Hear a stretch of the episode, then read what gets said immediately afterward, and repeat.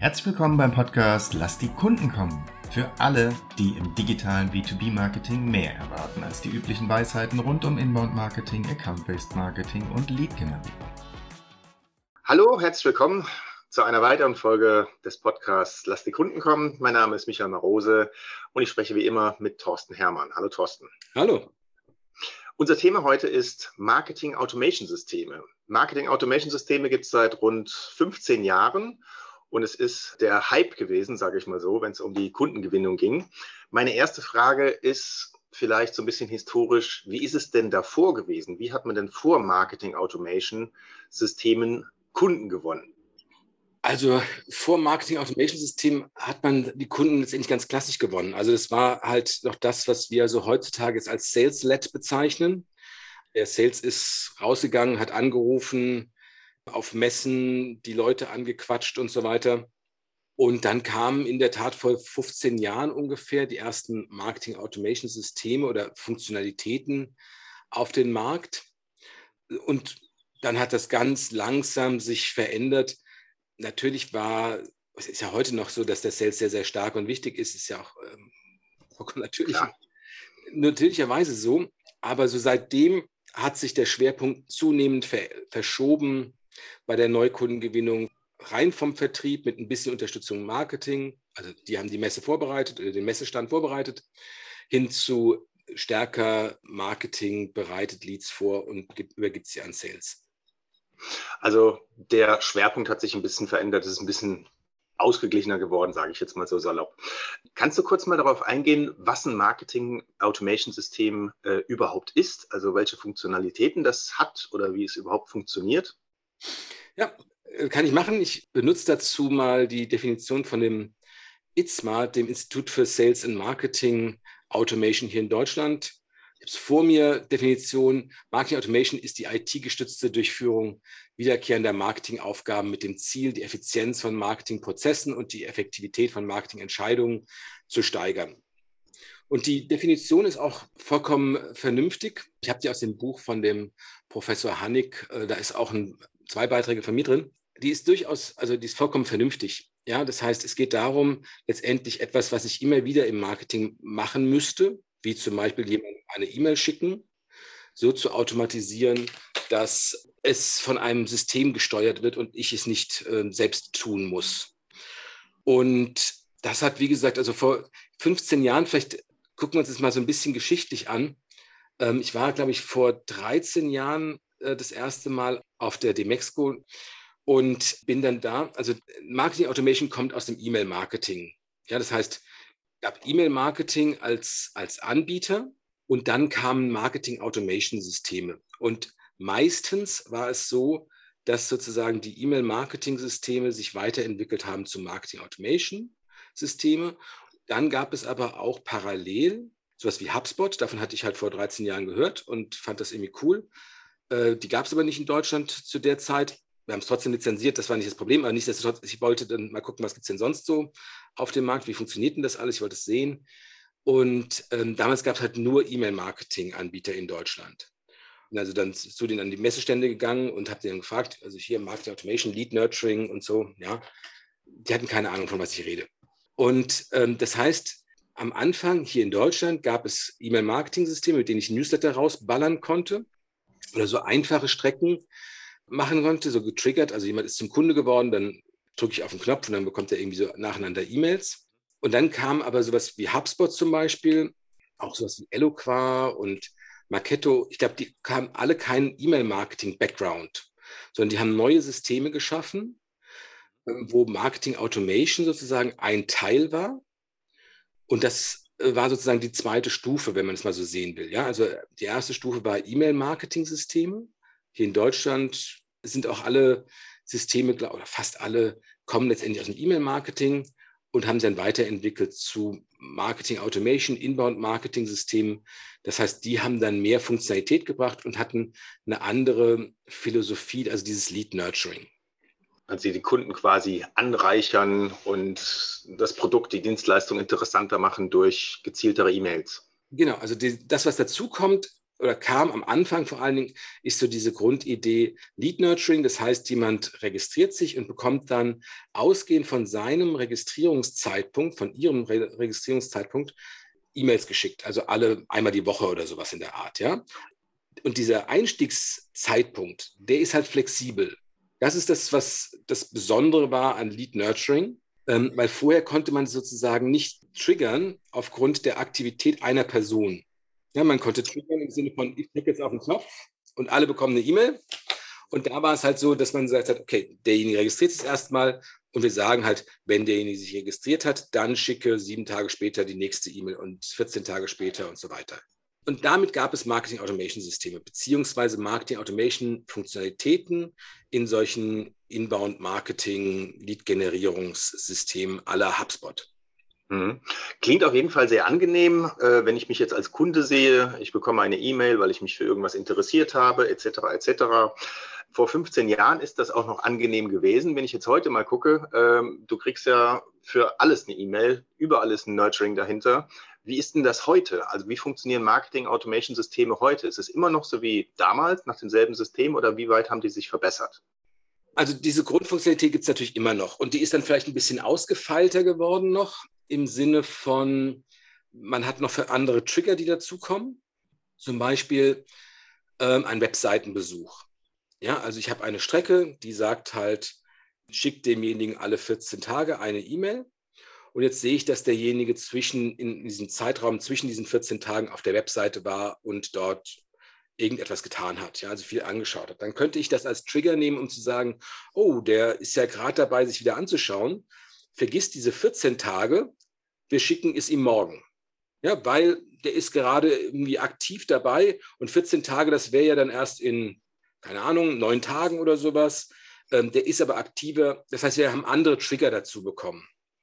Oder wir haben Möglichkeiten bekommen mit solchen Verzweigungen nach dem Motto, jemand lädt ein zweites White Paper runter, wir interpretieren das als zusätzliches Signal und überweisen ihn sozusagen auf einen anderen Workflow. Ja, also dieses zwischen Workflows hin und her schieben. Das ist äh, letztendlich innerhalb der Marketing Automation dazugekommen. Und vielleicht das so als dritte Stufe. Diese Stufen sind nicht so ganz richtig aufeinander aufbauen. Das sehen wir gleich nochmal, weil ich noch eine vierte Stufe habe. Aber ist dann das, was heute stattfindet, äh, mit so gibt es Namen für, ähm, aber letztendlich solchen Experience-Plattformen oder Suiten. Ja, das heißt, ein Inbound-Marktsystem aller HubSpot hat sich weiterentwickelt und hat Funktionalitäten dazu bekommen wie ein äh, Content-Management-System, ein CMS. Es hat ein CRM dazu bekommen.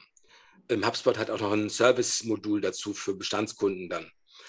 Und damit kann ich natürlich diesen Automationsgedanken auch auf andere Systeme leichter übertragen, also beziehungsweise auf andere Funktionsbereiche, weil in diesen Suiten sind die alle miteinander verkoppelt so wie ich es eben gerade schon mal so angedeutet habe mit dem Prozess, kann ich dann sagen, ähm, es gab eine Interaktion mit dem Sales und wir benutzen das auch für die Marketing-Automation. Ja, der hat mit, dem, hat mit dem telefoniert, es war irgendwie ein angenehmes Gespräch und dann bekommt derjenige halt auch andere Informationen schneller oder was auch immer.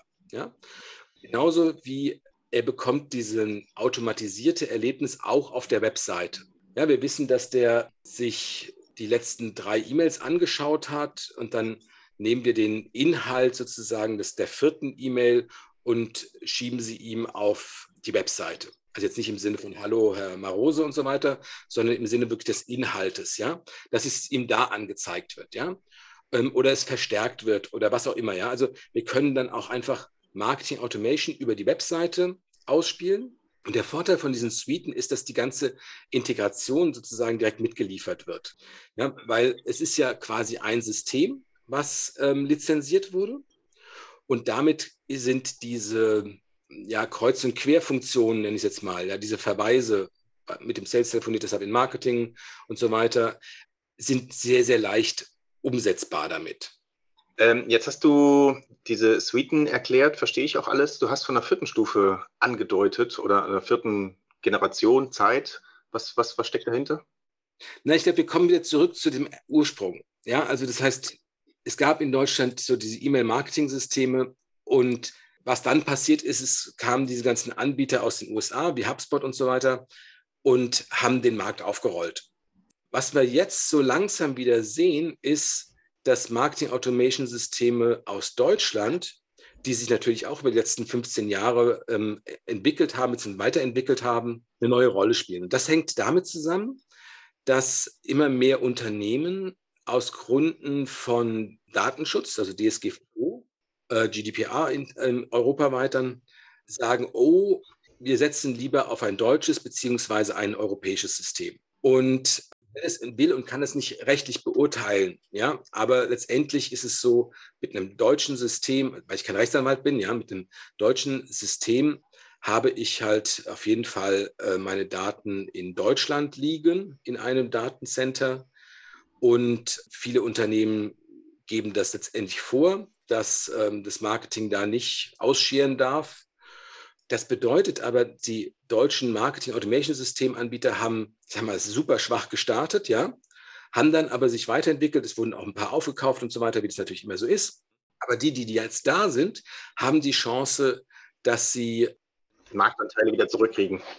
Genau, weil der eine oder andere zwar sagt, also wir haben verstanden, Marketing Automation ist super, hätten wir gerne und so, aber wir wollen lieber die Daten in Deutschland haben. Und das bedeutet wirklich für deutsche, aber auch für andere europäische Systeme, dass sie eine ganz neue Chance bekommen, weil sie plötzlich wieder relevant werden. Und ich glaube, das vor allen Dingen bei B2B so Mittelstand, weil die großen Unternehmen, das ist so, das ist jetzt nicht, begründe ich jetzt nicht auf irgendeine Studie oder sowas, aber so mein Gefühl, die großen Unternehmen gehen eher in Richtung von diesen Suiten. Das hängt einmal damit zusammen, dass diese Integration halt wahnsinnig aufwendig sein kann. Zum anderen hängt es aber, glaube ich, und das ist der größere Grund daran, dass sie die Entscheidung für eine Suite durchbringen müssen und nicht für drei, vier, fünf Elemente wo sie immer wieder von vorne anfangen müssen, wo sie immer wieder mit dem Einkauf reden müssen, mit Compliance und so weiter und so fort, was in diesen Großunternehmen natürlich wahnsinnig anstrengend ist, was kleinere, mittlere Unternehmen leichter hinbekommen. Das heißt, jetzt nicht als Gesetz oder sowas, aber so als Tendenz, größere Unternehmen gehen eher in Richtung von diesen Suiten, auch weil die Lizenzen größer sind, weil man weit, weit mehr ähm, machen kann, was natürlich dann auch Budgets bedeutet, ja. Der einen Seite und die kleineren mittelständischen deutschen Unternehmen gehen stärker auf deutsche Marketing-Automation-Systeme. Also zumindest stärker als in der Vergangenheit. Er ist immer noch, HubSpot ist wahnsinnig stark verbreitet zum Beispiel und so. Ist auch alles prima. Aber ich glaube, dass da eine andere Sensibilität entwick sich entwickelt hat, sodass die sagen, okay, wir bevorzugen lieber ein, ein anderes System. Da gibt es auch eine Reihe und auch deutsche oder europäische Suiten gibt es sodass es dann auch, man, man bekommt, was man will. Ja, vielleicht nicht genauso aussehend und so, aber man bekommt, was man will. Okay, ja, vielen Dank für den Einblick in Marketing Automation Systeme. Eine Frage habe ich noch, ähm, ist so ein bisschen äh, die Glaskugel auf dem Tisch. Es gibt ja so Generationszeiten von bestimmten Dingen, die dann irgendwann abgelöst werden. Glaubst du persönlich, äh, Marketing Automation kann sich noch weiterentwickeln, noch ein paar Jahre? Oder gibt es irgendwann etwas, was Marketing Automation komplett ablöst? So wie vor 15 Jahren die äh, Sales Lab abgelöst wurde. Also ich glaube, das ist eine ganz neue Diskussion, die wir hier aufmachen. Ich, ich glaube, dass Marketing Automation an Relevanz verlieren wird. Das bedeutet nicht, dass, es, dass sie nicht weiter gekauft werden. Das ist auch vollkommen zu Recht. Aber ich glaube, dass sie an Relevanz verlieren im Sinne von, also viele Unternehmen holen sich ein Marketing-Automation-System in der Hoffnung, dass es ihr Marketing revolutioniert. Hm. Problem dabei ist das, was wir immer wieder schon mal gesagt haben. Der Kunde registriert sich immer seltener und immer später im Entscheidungsprozess. Das heißt, diese Lead-Nurturing-Vorteile auszuspielen, wird immer schwieriger. Und wir müssen des Kundenverhaltens. immer mehr darauf verlagern, unsere Informationsvermittlung über andere Kanäle zu machen als Marketing Automation basierte Wege. Das war eine sehr diplomatische Antwort. Vielen ja, Dank genau. Also insofern, das, das, klingt so wahnsinnig hart, dass sie sich an Relevanz zu ver verlieren werden. Sie werden immer noch werden immer relevant bleiben. Aber ich glaube, es gibt einfach Gegenbewegungen, die eine ganz andere Richtung zeigen als mehr Automatisierung also als sich vollständiger auf Marketing Automation zu verlassen. Ja, ja, ich verstehe das. Deswegen ist auch die Frage gewesen, also ich, ich äh, ganz banales Beispiel irgendwie, als ich Kind gewesen bin, da gab es diesen Wechsel von Glas auf Plastikflaschen, wurde auf allen Messen gemacht und heute ist wieder, oh, Plastik ist alles blöd und äh, wir wechseln langsam wieder zurück. Also es gibt halt so immer so eine Bewegung von so einem, ich sag mal, Hype. Vielleicht gibt es das bei Marketing Automation Systemen auch. Vielen Dank für die Glaskugeleinsicht und ich freue mich auf unseren nächsten Podcast, wenn es wieder heißt, lasst die Kunden kommen. Vielen Dank. Danke. Schön, dass Sie heute eingeschaltet haben bei Lass die Kunden kommen. Sollte Ihnen der Podcast gefallen, freuen wir uns über eine 5-Sterne-Bewertung. Dies hilft anderen, diesen Podcast auch zu finden. Wenn Sie Fragen, Anregungen oder Themenvorschläge haben, kontaktieren Sie uns gerne über www.chainrelations.de. Chain Relations in einem Wort. Sie können sich direkt mit Thorsten Hermann auf LinkedIn vernetzen, ihm folgen und dort an spannenden Themen teilnehmen. Thorsten schreibt man ohne H und Hermann mit zwei R und zwei N. Jetzt sagen wir Tschüss und auf Wiedersehen bis zum nächsten Mal.